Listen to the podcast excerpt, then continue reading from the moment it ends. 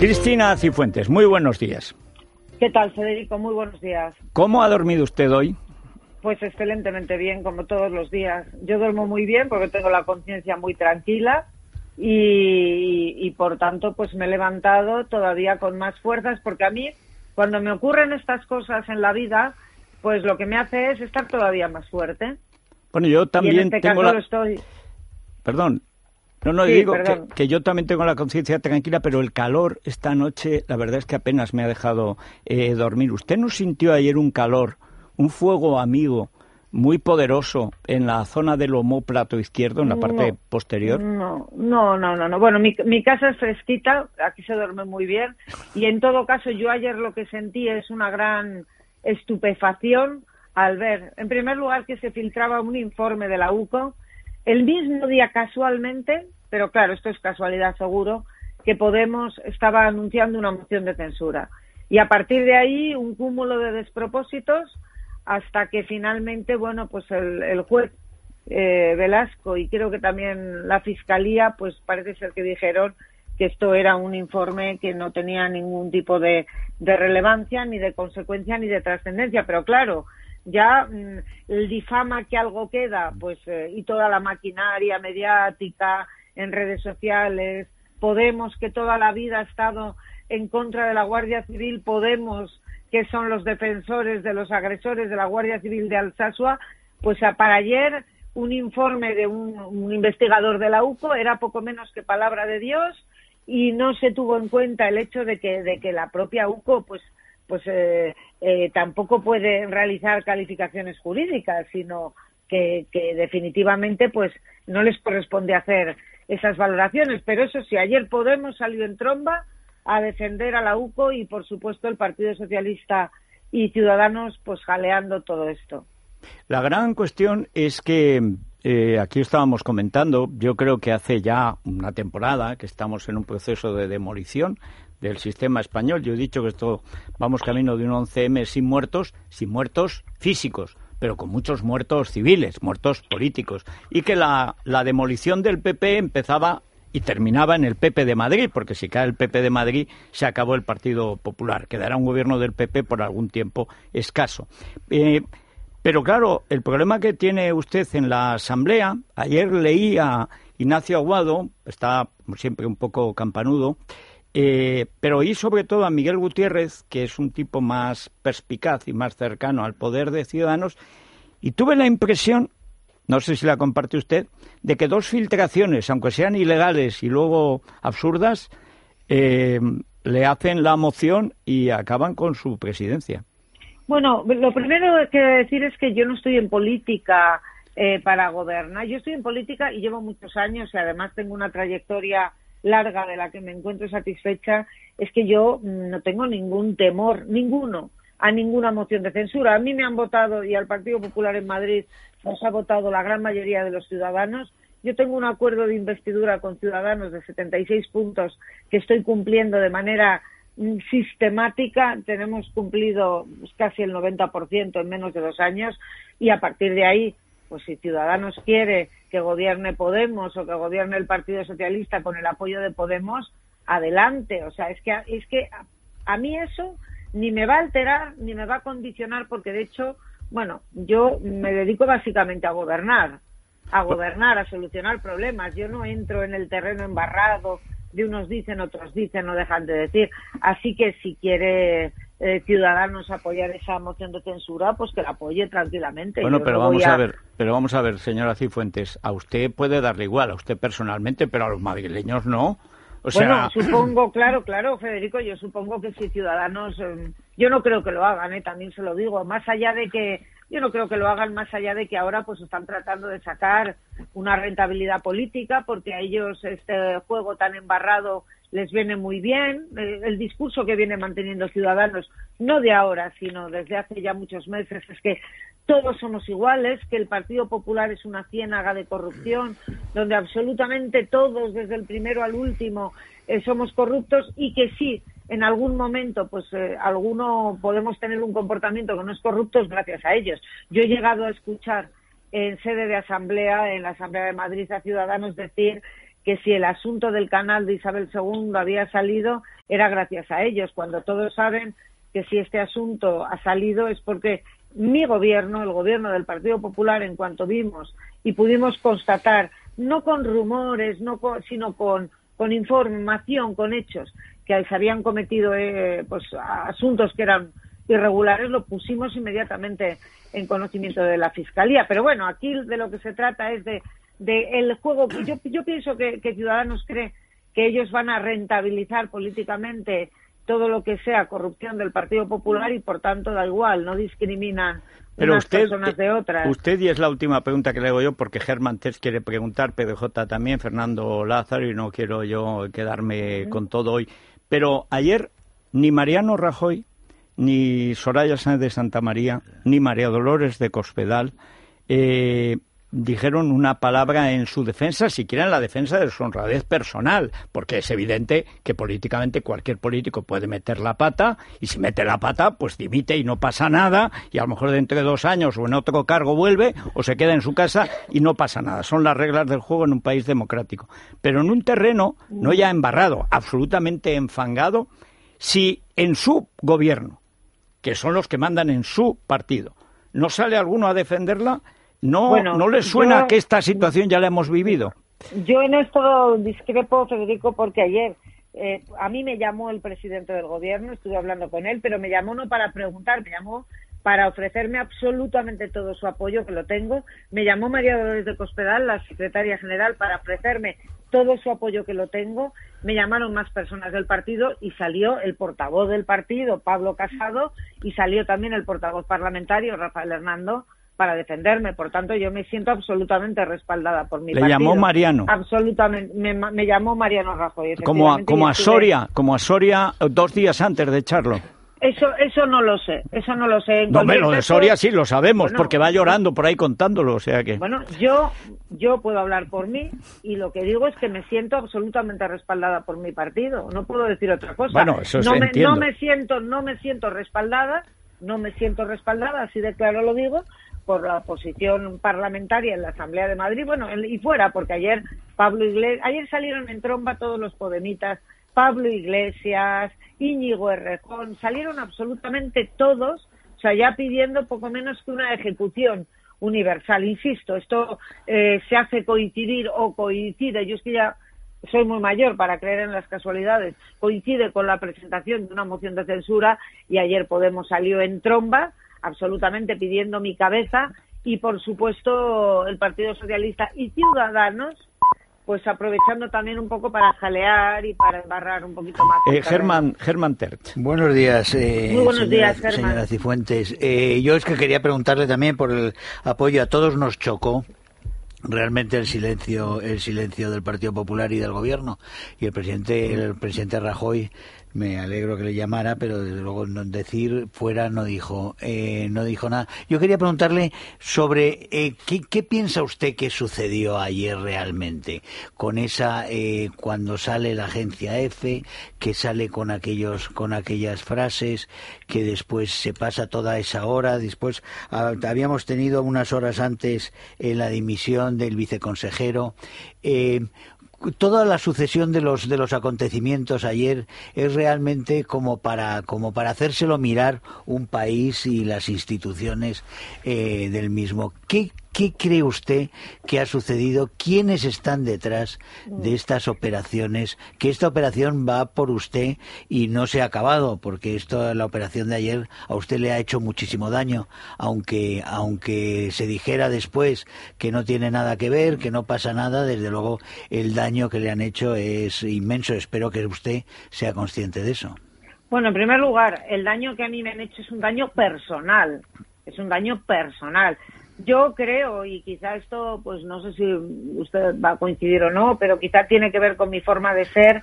Yo me crezco con las dificultades. Yo soy una persona que a lo largo de mi vida he tenido que trabajar mucho, todo me ha costado mucho y por mi experiencia vital, por mi accidente, por una serie de circunstancias en la vida, yo con los problemas me hago más fuerte y desde luego si alguien se cree que con este tipo de cosas van a conseguir que yo me venga abajo, que yo dé un paso atrás, están tan equivocados y lo van a ver, porque además, mire, yo, hay algo, yo, yo en la vida solamente tengo una cosa de la que puedo presumir, que es mi honradez. mi honorabilidad. Y no solamente la voy a defender, sino que como es lo único que tengo, porque yo no tengo pisos, no tengo fincas, no tengo propiedades, no tengo cuentas corrientes, ni acciones, ni áticos, ni nada de nada de nada, yo tengo mi honradez y llevo mm, pues muchos años dedicada al servicio público con una trayectoria yo creo que que bueno se pueden cuestionar. Por supuesto siempre hay acciones que pueden ser criticables pero nadie puede cuestionar. Mi honorabilidad yo por supuesto vamos no le quepa duda a Germán que, que en este asunto es que no lo voy a tolerar. No lo voy a tolerar. Y si alguien pensaba o si alguien cree que con todo este tipo de cosas que me vayan a hacer o que me, o que me quieran hacer en el futuro, me voy a venir abajo, creo que están muy equivocados y me parece que esas personas a mí no me conocen. En cualquier caso, yo creo que todo esto que está ocurriendo, pues indudablemente no me corresponde a mí, porque yo tampoco lo sé, no tengo todas las claves, pero creo que sería un motivo, algo muy interesante para que para que determinados periodistas, bueno, pues pudieran incluso escribir una novela, incluso escribir una novela. Más allá de eso, todo lo, que pasó ayer fue bastante surrealista. Filtración de un informe de la UCO que el juez no había dado ninguna, ninguna importancia, ninguna valoración y luego además, ojo, filtración de un informe que está repleto de juicios de valor, un informe que no que no contiene ni un solo fundamento jurídico, que no es que lo diga yo, que lo dice el abogado general de la Comunidad de Madrid cuando estuvo viendo la documentación, porque, ojo, estamos hablando de unos contratos que se dieron por parte de un órgano colegiado donde estaba una mayoría de técnicos, cuatro técnicos y tres políticos, que éramos los tres vicepresidentes de la Asamblea de Madrid, de diferentes partidos políticos, en un acto que además es reglado y que y quede decir, esto es simplemente para que a la audiencia le quede claro que en todas las mesas de contratación que yo presidí en mi calidad de vicepresidenta, que, las presidía por delegación de la presidenta, en el 100% de los casos se tomaron todas las decisiones por unanimidad de todos y, en segundo lugar, el 100% de las decisiones se tomaron siempre aplicando los criterios técnicos. Es decir, nosotros jamás adjudicamos ningún contrato en la Asamblea de Madrid que fuera en contra de los informes técnicos. Esa es la pura realidad. Y si a partir de ahí se quiere eh, montar un relato paralelo, mm. utilizando unos hechos, utilizando otras, eh, pues eso es absolutamente falso, o por lo menos lleno de inconcreciones que, que, como digo, lo que hacen es pues crear un relato paralelo con, con, con, cierta verosimilitud en algunos de los mm, de los elementos, pero desde luego yo lo que digo y defiendo es, digamos, jamás yo en mi vida, jamás he influido para que se adjudicara un contrato absolutamente a nadie y desde luego reto a cualquier persona de cualquier partido político, le reto a que demuestren que yo no soy una persona honrada o que he cometido alguna ilegalidad de estas características en mi vida. Ha dicho Cifuentes una palabra en el momento en que Pedro J. ha alzado primero la ceja izquierda y luego la derecha, que ha sido verosimilitud. sí. A ver, a ver, claro, yo, yo, buenos días, Cristina. la verdad es que yo la conozco a usted lo suficiente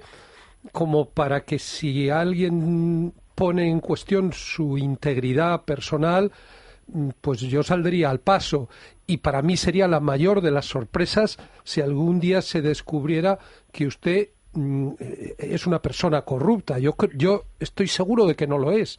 Eh, yo creo que es cierto que usted no está en la vida pública para enriquecerse. Mm, por lo tanto, no desde luego yo no tengo la menor sombra de duda sobre su integridad personal. Ahora bien, usted ha dicho esa palabra verosimilitud está usted, por lo tanto, admitiendo que existen una serie de elementos circunstanciales que pueden permitir alentar la sospecha de que usted estaba al tanto del sistema de financiación ilegal del Partido Popular de Madrid y que las circunstancias le empujaron a usted a, de alguna manera, mm, favorecer o contribuir a que ese sistema de financiación ilegal siguiera adelante. Mm, estoy diciendo que existen elementos circunstanciales que alimentan esas sospechas. Desde ese punto de vista, le hago una pregunta concreta. ¿No le parece que sería muy conveniente que se le tomara a usted declaración, puesto que es la única de las cuatro personas que estuvieron reunidas en su despacho como parte del comité de expertos, del comité de evaluación, a la hora de decidir sobre las adjudicaciones que beneficiaron a Arturo Fernández, puesto que a las otras tres personas se les ha tomado ya declaración, ¿no sería muy conveniente o no le interesaría a usted más que a nadie que en sede judicial o, o sí, sí, siendo usted aforada, tendría que ser en sede judicial, mm, se le tomara declaración y se aclararan los hechos tal y como sucedieron aquel día. Porque hay versiones encontradas. A ver, Pedro, yo quiero decir lo siguiente porque indudablemente, o sea, yo me he dado cuenta siempre que en la vida cuando algo es eh, eh, completamente irreal, pues es evidente que, que una cosa es mentira. Cuando hay una mentira que tiene algún elemento de verosimilitud, eso para muchos los convierte en verdad. Bien, yo lo primero que quiero decir es que aquí, aquí hay una intencionalidad clara que es hacer un, hacer daño y sombra y sembrar la sospecha. Entonces es lo de, bueno, pues difama que algo queda. Yo, después del día de ayer, en las redes sociales, en todos los medios de comunicación, hablando de este tema y dando por bueno, es indudable que hay un daño, que el, ese daño ya se hace, porque esa sospecha queda. Y luego es una cosa muy curiosa que en este país uno es inocente, pero tiene que demostrar su inocencia. Yo solo voy a explicar esos puntos que puedan sembrar dudas. Perdón, solo un momento, perdón, solo un momento, Cristina, para que eh, precisamente por lo que acaba de decir. Tuiteamos hace un minuto eh, una declaración suya. Sentí estupefacción al ver que el mismo día en que Podemos anuncia una moción de censura se filtra un informe de la UCO. E inmediatamente retuiteé a Pablo Iglesias, que me tiene un amor inmoderado, Estupefacción es lo que siente la gente ante la permanencia del PP en los gobiernos de Madrid y de España. Eh, aunque el orden es Madrid y de España, evidentemente lo que está pensando es en España y en Madrid. Quiero decir, hasta qué punto está ligado que el jefe de Podemos contesta de inmediato un tuit porque está mirando y está escuchándola porque estamos en esa guerra. A ver, Federico, ayer Podemos se dedicó exclusivamente, exclusivamente en tromba, salieron todos a intentar minarme, porque yo entiendo que esto forma parte de su estrategia política de presentar la moción de censura. Yo eso lo tengo muy claro, pero bueno, yo quiero contestar a las dos cosas que ha dicho que ha dicho Pedro. En primer lugar, con respecto a la comisión de expertos, yo se lo voy a explicar. Mire, el procedimiento de contratación de la Asamblea de Madrid es un contrato, es un procedimiento reglado, es decir, no es aleatorio, es un procedimiento además muy transparente y donde además intervienen de manera sucesiva tres órganos colegiados. El primero, que es, digamos, eh, el que ha mencionado usted, la comisión de expertos. En esa comisión de expertos hay dos técnicos y yo formaba parte del mismo porque la mesa de la Asamblea, por unanimidad, decide que yo, en mi calidad de vicepresidenta de la Asamblea, forme parte del mismo. Le voy a decir cuál fue eh, la actuación de esa comisión de expertos. Nosotros nos reunimos un día, un día, para, para valorar ese contrato y lo único que hicimos fue recibir la valoración técnica que habían realizado los técnicos del servicio de contratación y darla por bueno. Es que no entramos ni a valorar si esa baremación, si la otra. A nosotros simplemente se nos comunicó, se nos trasladó cuál había sido la valoración objetiva que había realizado, que había hecho los técnicos que, eh, que habían sido los encargados de valorar y de ir haciendo las fórmulas matemáticas para aplicar esos pliegos. Nada más que eso. Esa propuesta técnica, insisto, que era una propuesta técnica donde desde luego yo no entré, pero es que ni a opinar siquiera de la misma, fue a su vez a la mesa de la asamblea, perdón, a la mesa de contratación, donde había cuatro técnicos y tres vicepresidentes que los vicepresidentes de la asamblea entonces y ahora también formamos, formábamos y ahora forman parte de esa mesa de contratación. De hecho, ahora la mesa de contratación está presidida por Juan Trinidad, vicepresidente de Ciudadanos, porque eso siempre ha sido así.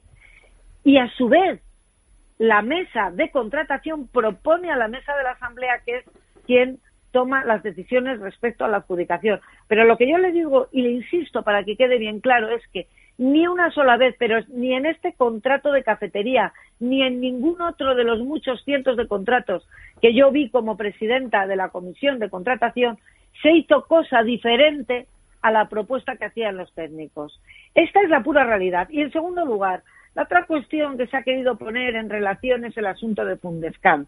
Porque dicen, bueno, es que ella estaba en Fundescam. En este relato paralelo que se ha querido hacer, eh, aparece la cuestión Fundescam. Pues bien, yo quiero aclarar que yo pertenecía a Fundescam exclusivamente entre febrero de 2005 y septiembre de 2008, que mi pertenencia a Fundescam era de acuerdo con los estatutos del partido y por designación del comité ejecutivo, porque yo llevaba entonces el área territorial y, por tanto, como todo el comité de dirección eh, éramos vocales de Fundescam, pero mire, les voy a decir, mi única participación en Fundescan fue, una, aceptar el cargo, dos, aprobar los estatutos. Yo jamás intervine en ninguna de las actividades de la Fundación y muchísimo menos en la toma de decisiones económicas que correspondía exclusivamente a los vocales apoderados, que yo no fui en ningún momento. Y en cualquier caso, los contratos que se cuestionan son de 2009 y 2011. Yo no estaba entonces en Fundescan. Por eso les quiero decir que aquí se han utilizado elementos diferentes, circunstanciales para montar un relato, pero un relato que es falso y cuya eh, pero no es que lo diga yo, es que lo ha determinado el juez. Entonces, a mí me hace mucha gracia, Pedro, que aquí se esté dando por bueno un informe elaborado por un agente de la UCO cuando tanto juez como fiscalía han dicho que esto absolutamente no tiene relevancia penal y que desde luego a mí me deja libre de todo. Y se sigue cuestionando porque si uno difama algo queda y al final la gente dice, uy, cuando algo dicen es que algo tendrá que ver. Y mire, Pedro, yo no voy a consentir que cuestione nadie mi honorabilidad porque antes se hablaba de cuentas corrientes. De... Yo creo que tengo en estos momentos en mi cuenta corriente si llega a 900 euros mucho. Cristina, yo, yo he partido de la base, yo he partido de la base que no está en cuestión su honorabilidad. Pero mi honorabilidad también supondría, en las últimas semanas haber ayudado a financiar ilegalmente un partido, cosa que yo jamás he la hecho. Pregunta y quiero que, quede muy claro. La pregunta que yo le hago es,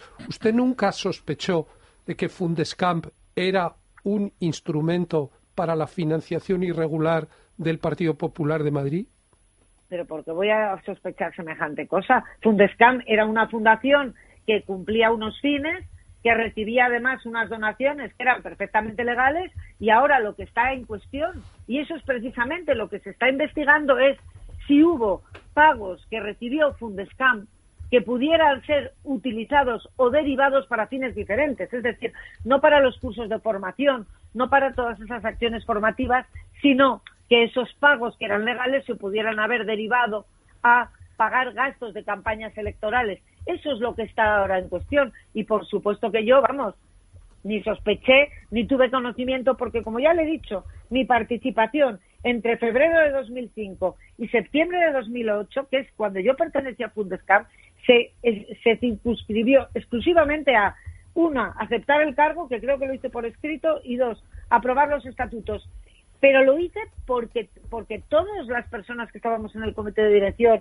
éramos vocales eh, de, de esta fundación, pero no participábamos en la gestión de la misma. Insisto, la gestión económica y la toma de decisiones correspondía exclusivamente a los apoderados de la fundación, cosa que yo no fui nunca. Bueno, pero de verdad, pero de verdad, pero de verdad alguien alguien cree en serio, alguien de verdad puede creer aparte de Pablo Iglesias, Íñigo Errejón y demás, ¿De verdad alguien puede creer que yo he estado participando en hechos ilícitos?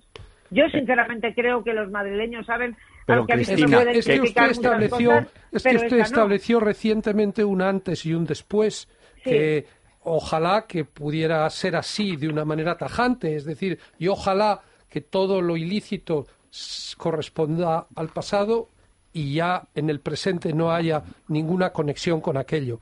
Pero yo le pregunto si a usted, y perdone por la insistencia, si a usted no le llamaba la atención el hecho de que los principales donantes de Fundescamp fueran también los principales adjudicatarios de contratos de la Comunidad de Madrid y en el caso concreto de don Arturo Fernández, si no le llamaba la atención que se presentara a licitaciones de concursos públicos al mismo tiempo que no solo estaba contribuyendo a financiar el partido vía Fundescam, sino que estaba haciendo favores personales al entonces presidente de la Comunidad de Madrid o vicepresidente Ignacio González hasta el extremo de que colocara a su esposa Lourdes Cabero como número dos de la CEIM, con un sueldo muy importante, como se ha publicado. Todas esas circunstancias mm, no generaban en usted algún tipo de resistencia, algún tipo de rechazo, algún tipo de, eh, de incomodidad, de incomodidad a la hora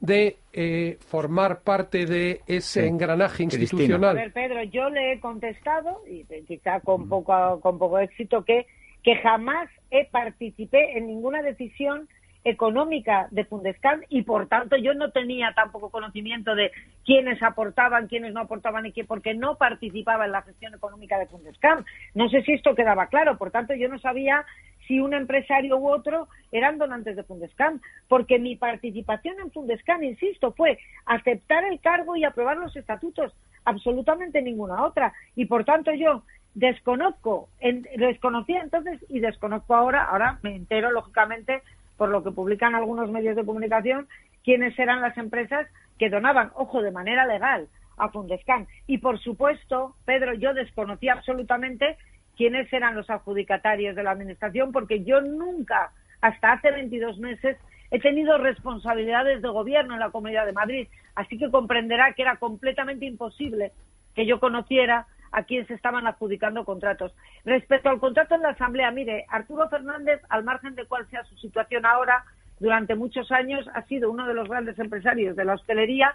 En aquella época, Arturo Fernández tenía eh, adjudicada la contrata, que yo recuerde, de la cafetería de la de, perdón, del Congreso de los Diputados, de la cafetería de Televisión Española o de Telemadrid, de la cafetería también del Partido Socialista, es decir, con varios restaurantes, con un servicio, era, era un empresario de, la, de hostelería potente que generaba muchos puestos de trabajo y, por tanto, eh, no resultaba sorprendente el hecho de que él se presentara a los concursos y los ganara, cosa que por cierto no ocurrió siempre, porque en alguna ocasión se presentó a los concursos y no los ganó. En cualquier caso, insisto, que nadie tenga ninguna duda, porque esto es así, que todos los concursos de cafetería o de cualquier otra materia que se adjudicaron en la Asamblea de Madrid se hacían el 100% de los casos, es decir, todos en aplicación del informe técnico. Eran los técnicos, los funcionarios, los que realizaban la valoración y la mesa de contratación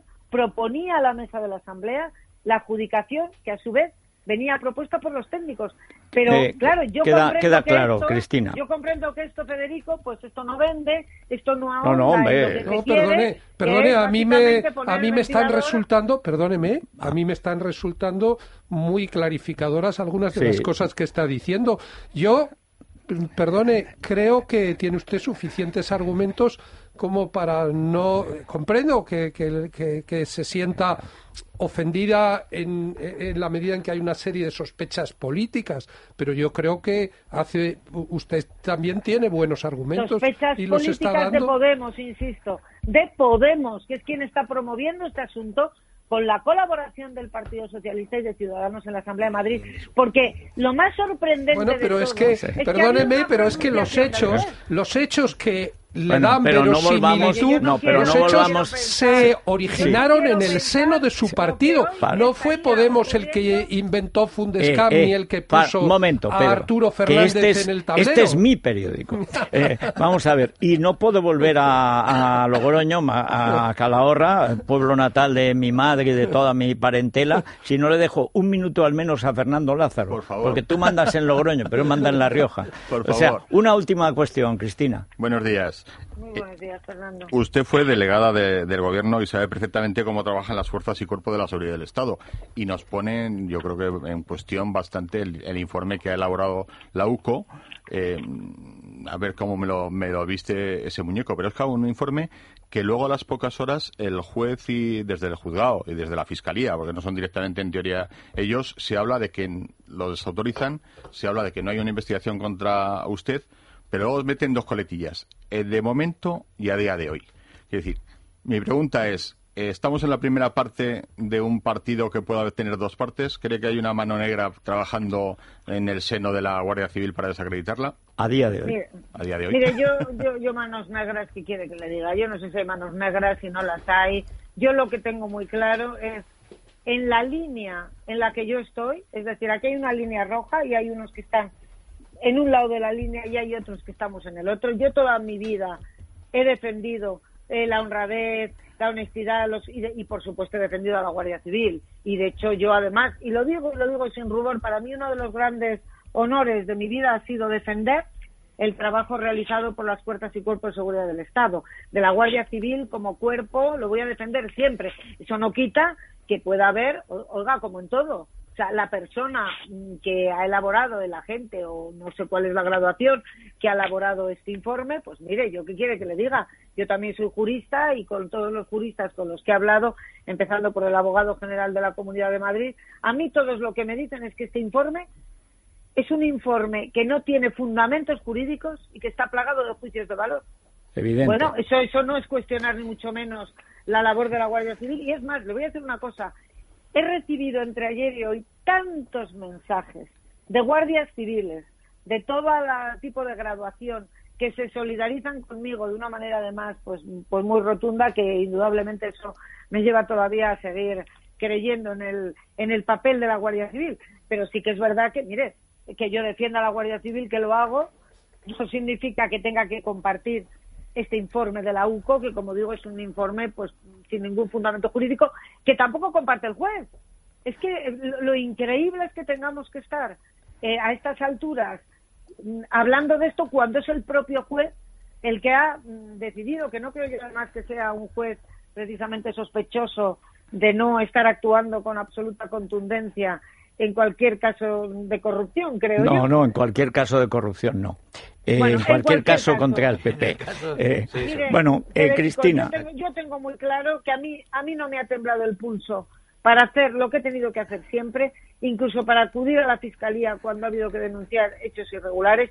Yo era muy consciente, entonces, y lo sigo siendo ahora, de, de las consecuencias que eso puede tener, pero se lo vuelvo a decir, a mí no me importa, yo no estoy en política ni para vivir de esto ni para sobrevivir, estoy porque creo en la política como vocación de servicio público, porque creo que aquí se pueden hacer muchas cosas que creo que las estamos haciendo, porque el problema es que mientras hablamos de toda esta guarrería, no hablamos de lo importante, que es la creación de puestos de trabajo, la mejora de los servicios públicos y todo lo que estamos haciendo en la Comunidad de Madrid, que yo me estoy dejando no la piel, me estoy dejando la vida y la salud en mi trabajo al frente de la bueno, pues eso, y voy a seguir haciéndolo. eso tampoco. Nadie que lo tenga muy clarito quien me esté escuchando, nadie va a conseguir ni que yo me desmoralice, ni que dé un paso atrás, más bien todo lo contrario. Voy a seguir defendiendo mis ideales y mis convicciones y, por supuesto, mi buen nombre y mi reputación con todas mis fuerzas. Bueno, muchísimas gracias, Cristina. Yo creo que ha sido muy clarificador su testimonio, pero, pero hágame caso si va a ver el Madrid Celta esta noche, Lexatín. Y cuando vea las noticias del ascenso del juez Velasco, Tranquimacín. Porque eh, la liga, hay liga, ¿eh? O sea que tranquilidad. Yo la, la, única circunstancia en mi vida en la que tuve que tomar esas cosas fue por prescripción médica cuando tuve mi accidente. Lo sé, después lo sé. de eso, después de las cosas que yo pasé hace tres años, francamente, nada de esto que pueda ocurrir a mí me va a alterar. Eso se lo puedo garantizar. Bueno, muchas gracias, Cristina.